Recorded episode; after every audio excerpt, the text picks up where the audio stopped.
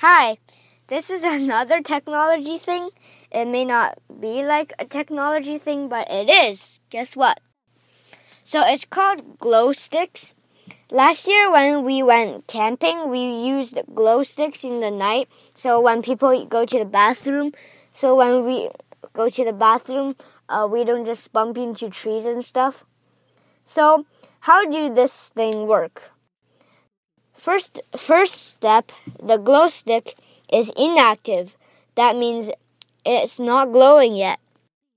So there's actually a container inside that contains a container which contains some uh, hydrogen peroxide. And then after you like mm, break the break the tube, break the premier container that holds another container, uh, you can't break it because or else the thing will leak and burn if it exposes to some. No, I'm just kidding. It just mm, sort of bad for you.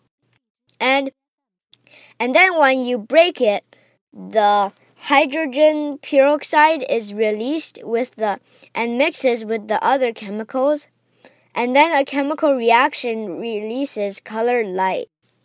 So, first of all, you bend to snap it, and then the hydrogen peroxide uh, gets in the other container, like the outer container, to mix with the other chemical stuff.